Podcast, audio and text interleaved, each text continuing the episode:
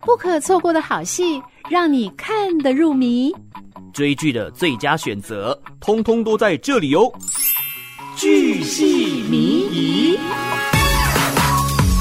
今天一样要带来相当令人期待的戏剧作品，尤其啊，我们单元从六月份开始进行到现在，很多朋友敲碗说啊，韩剧嘞，韩剧嘞。几个礼拜前都是日剧作品比较多，那大家的心愿我都听到啦。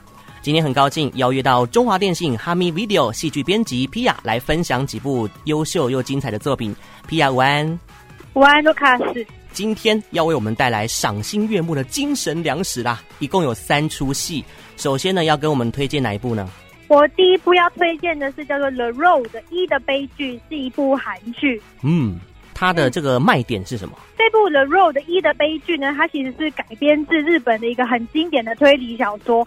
然后它呃，听到推理小说，大家就应该知道是悬疑烧脑剧了。所以喜欢烧脑剧的朋友，一一定要注意这部戏。嗯哼。所以呢，喜欢看人性险恶的这些朋友呢，赶快来注意这一部喽。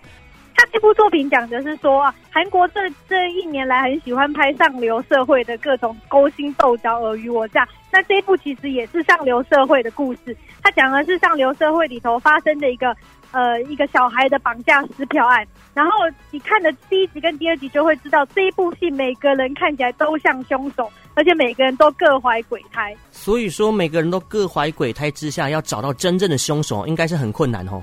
很难，而且他这部戏非常非常的震撼。呃，我们的男女主角是池珍熙跟尹世雅，那他们两个在这部戏的那个记者发表会上就说，他们看了前两集的剧本就非常震撼，觉得一定要接。那我自己也是看了，呃，因为已经播两集嘛，我自己也看了，他几乎是每一集的结尾都要让你掉下巴，他就是翻转再翻转，超级厉害。好，就好像在看电影一样的这个精彩跟紧凑度哈。对。而且我个人还有一个私心要推荐这部戏的理由，就是我们的男主角池珍熙。那这个资深一点的韩剧迷应该早就认识池珍熙大叔了，他以前演过《大长今》。对。那最但是年轻一点的韩剧迷呢，应该会最近从《遗物整理师》这一部戏认识他，他就是那个里面那个暖男老爸。那他这一部这一呃《遗物整理师》之后，他就是再再度走红，然后戏约不断。然后这一部戏就是大卖他的大叔魅力，然后。嗯，大家如果有看韩剧的话，会知道很多韩剧的第一集里面男主角一定要通场，嗯，就是要展现身材。那这部戏也不例外，真的是身材超好，看不出来是五十岁的大叔。哇，就真的是赏心悦目，有没有？没错，没错。OK，好，所以这部片名呢叫做《The Road 一的悲剧》。好，这是头一部作品，而且他剧本写的非常好哦。他这也是改编日本的这个知名的推理小说，所以呢，在剧本上面一定是没有问题的啦。没有问题。嗯，好，再来第二部作品也是韩剧，而且是本周首播，对不对？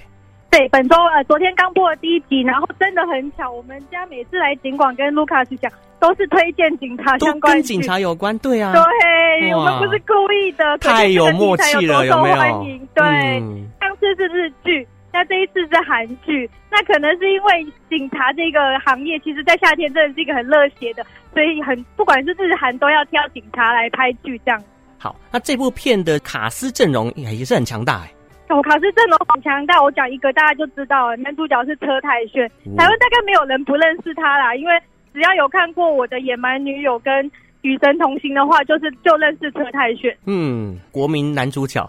是，真的是国民男主角，而且跟刚刚一的悲剧这是完全不同类型的韩剧。这部戏就是韩国最会的，又好笑又温馨的类型。嗯哼，好，剧情大概是在讲这个破案的过程吗？还是说一些经历？剧情大概其实是在讲，其实是有两个年轻的，但是两位呃是另外两位演员呢是呃郑秀晶 Crystal 跟郑正勇，那这两个其实都是偶像团体出身的，所以颜值非常高。那这两位年轻人他们考。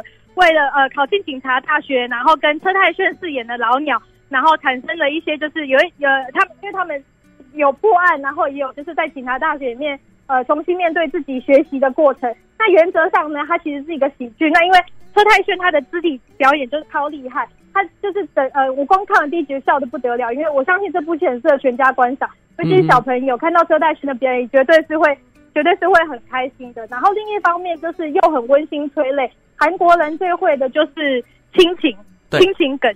那看过《与神同行》的人应该就都哭到不行嘛。那这部戏里面一样也又又又好笑又有亲情梗，光是第一集就很忙，又要笑又要哭。哇，笑中带泪，泪中带笑的作品我最喜欢了，所以我要赶快记得哈。这部片名叫做《警察课程》，对不对？对，警察课程，它可以说是一部颜值很高，然后又幽默又感人，兼具三种元素的好戏。就看行动派的老鸟配上头脑派的菜鸟，碰撞出什么样的火花，就仰赖各位朋友去观赏、去细细品味了哈。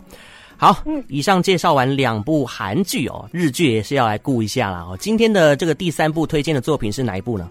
哎，这部日剧一定要好好介绍，这是二零二一年度就是网络上普遍评价声量最高的一部日剧，叫做《短剧开始了》。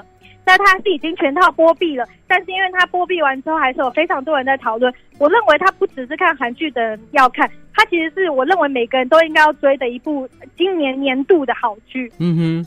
这部剧的卡司阵容呢，也是有看到我非常熟悉的有村架纯在里头。那当然，其他的这个演员阵容呢，也麻烦 Pia 来跟大家介绍一下喽。呃，这部戏的最主要三个演员是有村架纯，然后呃，大家很熟悉，然后有菅田将晖，还有神木隆之介。那呃，当然卡司上面是完全没有问题，但是呃，这部戏讲的其实是三个追梦想当搞笑艺人的年轻人，他们在历年历历经十年的努努力之后。依然没有达成梦想，可是要三十岁啦，所以他们就面临到是否要继续下去的这个抉择，这样子。OK，所以是一群年轻人彼此为了要救赎，迎向崭新未来的一个故事哦。对，但是呃，有人看到这边觉得说，哇，那就是一个二十几岁的人，那要跨到三十几岁的这样的一个题材，那。是不是只有二十几岁的人可以看呢？我认为完全不是这样子，应该是说，呃，我认为人人的一生其实都会面临很，经常都会面临到各种抉择。比如说中年的人，他可能有中年转职的烦恼，嗯，然后呃，比如说请了育婴假的妈妈，她可能有要不要回到职场的烦恼，或者是一段关系要不要结束等等的。那每其实每个人都会面临这样的关卡，而且一生中不停的面对。那这一部戏其实就是在讲像这样子的一个心境，然后他其实就是讲的非常好。他他想要告诉大家是说，呃，就是你你我现在要不要改变，要怎么改变？然后我我要不要踌躇不前？那我过去那些努力，我如果没有成功的话，是不是都白费了？然后就是在探讨这个问题。好，人生失去方向的朋友呢，或者是需要寻找一些目标哦，可以来看这出日剧哦，堪称是今年必看的短剧开始啦。好，那今天呢，非常感谢哦，我们中华电信哈密 Video 的戏剧编辑 Pia 带来这三部优秀好看的作品，我们非常期待下一次再来跟大家分享喽。好哦，谢谢卢卡斯，谢谢，拜拜。拜拜。